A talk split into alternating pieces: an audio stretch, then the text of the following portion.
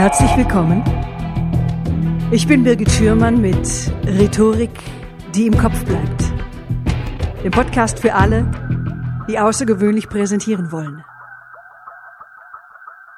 Folge 47. Schlagfertigkeit. Gib mir zehn Minuten, dann habe ich die Antwort.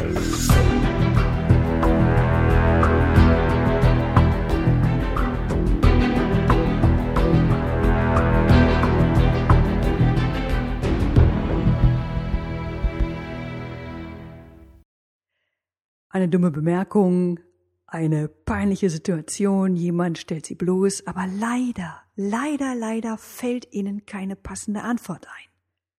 Das heißt, sie fällt ihnen schon ein, nur zehn Minuten später.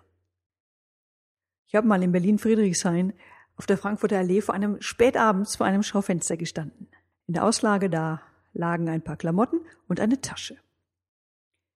Auf dem Bürgersteig kam ein junges Pärchen daher und plötzlich ruft die junge Frau, Na Tussi, die Tasche ist teuer, wa? Ich war sprachlos. So gern hätte ich was, ja, was Geistreiches, was super Witziges oder zumindest irgendwas Cooles geantwortet, aber heraus kam nichts. Ich war geplättet. Aber ich kann Sie beruhigen. Schlagfertigkeit kann man üben, Schlagfertigkeit kann man lernen.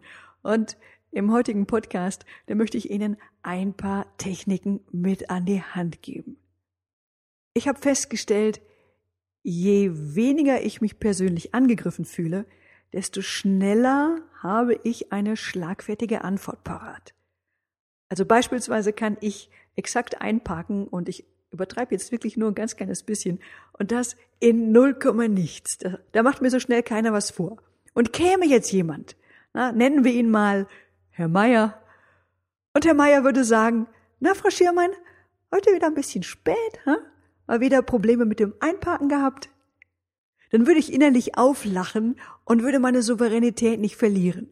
Also mein Schalk im Nacken würde wach werden und das ist in solchen Momenten sehr, sehr hilfreich. Schlagfertigkeit braucht Spaß am Spiel. Und je eher Sie bereit sind, ihre Logik oder eine Logik über Bord zu werfen oder unvermittelt auf ein neues Thema zu springen, desto besser. Also antworte ich jetzt auf, na, Frau Schürmann, heute wieder Probleme mit dem Einparken gehabt? Humorlos mit, nur weil ich eine Frau bin, da heißt das noch lange nicht, dass ich nicht einparken kann. Wissen Sie, auch Frauen können super einparken, Herr Meier. Das ist 0,00 Prozent schlagfertig. Und wenn Sie schlagfertig sein wollen, dann vermeiden Sie es bitte zu argumentieren oder ernsthaft überzeugen zu wollen. Wenn, wie in diesem Fall, Herr Meier mit einem Klischee um die Ecke biegt, dann akzeptieren Sie das bedingungslos. Dann wird ganz schnell klar, dass Sie das nicht ernst meinen können. Am besten Sie legen noch ein Klischee obendrauf. Schlagfertige Antworten zeichnen kein vernünftiges Bild. Entweder ist es übertrieben, völlig verzerrt oder unsinnig. Je absurder, desto besser. In meinem ersten Tipp, da stecken gleich zwei Techniken. Erstens die Technik der unerwarteten Zustimmung und zweitens die Technik der maßlosen Übertreibung. Sagt Herr Meier also, na Frau Schürmann, heute wieder ein bisschen spät, mal wieder Probleme mit dem Einparken gehabt. Da antworten Sie, oh ja, ich hatte tatsächlich Probleme mit dem Einparken. Aber leider haben Sie jetzt ein Problem mit dem Ausparken. Ich stehe nämlich direkt hinter Ihnen. Jetzt haben Sie drei Dinge gemacht. Erstens, Herrn Meier unerwartet zugestimmt, ihm Recht gegeben.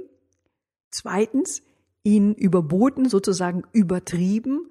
Und drittens, Sie haben seine Formulierung aufgegriffen, Sie haben sogar ein kleines Wortspiel daraus gemacht, also einpacken, auspacken.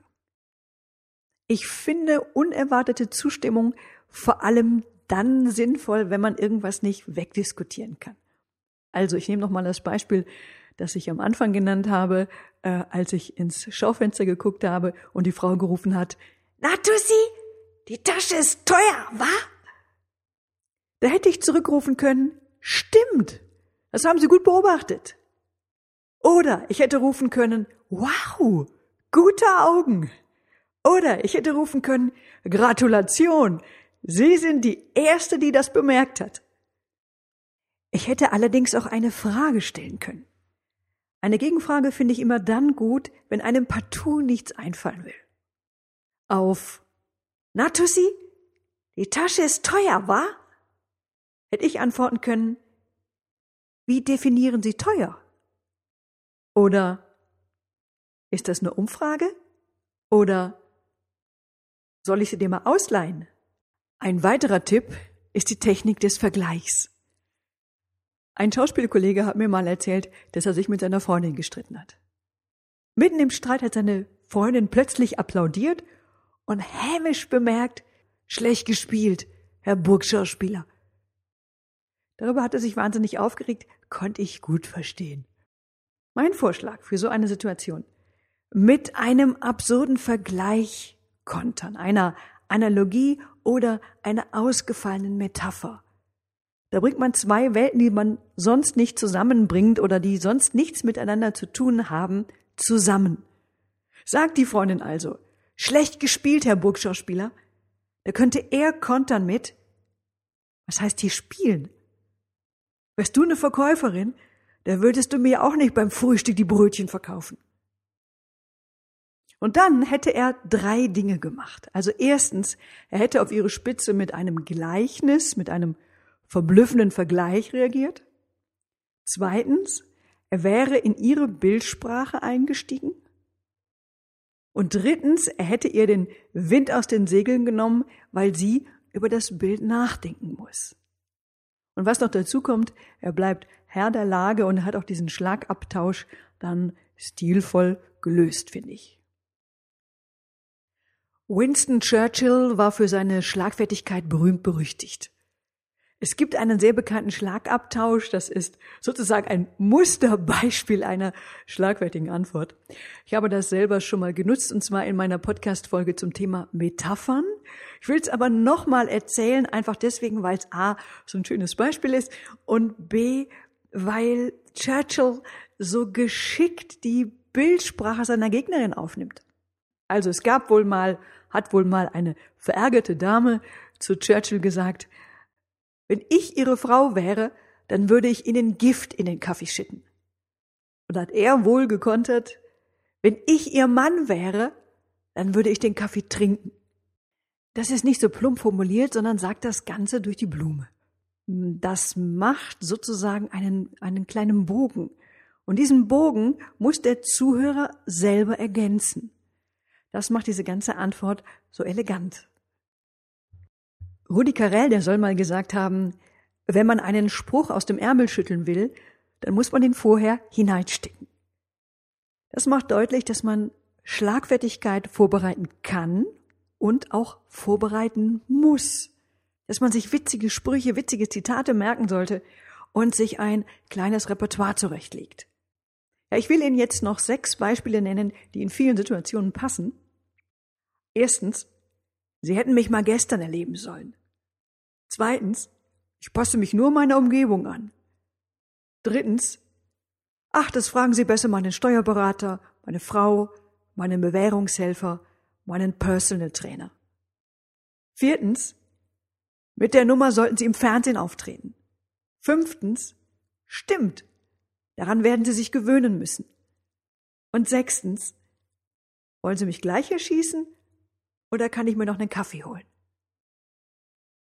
Jetzt ganz zum Schluss möchte ich Ihnen noch ein paar Tipps geben, wie Sie das Ganze üben. Und zwar folgendermaßen. Zu zwei, zu dritt, zu viert, egal wie viele. Nehmen Sie jeder einen Zettel mit blöden Sprüchen in die Hand. Und die blöden Sprüche werfen Sie sich bitte gegenseitig an den Kopf. Dann üben Sie sich abwechselnd im freien Assoziieren. Das heißt, versuchen Sie ohne Druck, dass Ihnen irgendwas Intelligentes einfällt, ungefiltert Antworten zu geben. Dann sortieren Sie, welche Antwort hat gut funktioniert und warum war das in Ihren Augen eine schlagfertige oder eine passende Antwort. Und probieren Sie natürlich auch die Techniken aus. Und das machen Sie immer wieder. Denn hier macht Übung den Meister. Ja, das war's für heute. Wenn Sie zu diesem Thema mehr wissen wollen, ich habe für Sie einen Hörerservice eingerichtet, für den Sie sich unter www.birgit-schürmann.com slash podcast, Schürmann mit UE, mit Ihrer Mailadresse eintragen können. Ich freue mich, wenn Sie mich auf Facebook besuchen. Und ich freue mich ebenfalls, wenn dieser Podcast Ihnen gefallen hat oder wenn er hilfreich für Sie war, wenn Sie dann eine Bewertung bei iTunes hinterlassen. Vielen Dank. Wir hören uns wieder hier in zwei Wochen. Tschüss, bis zum nächsten Mal. Ihre Birgit Schirmann.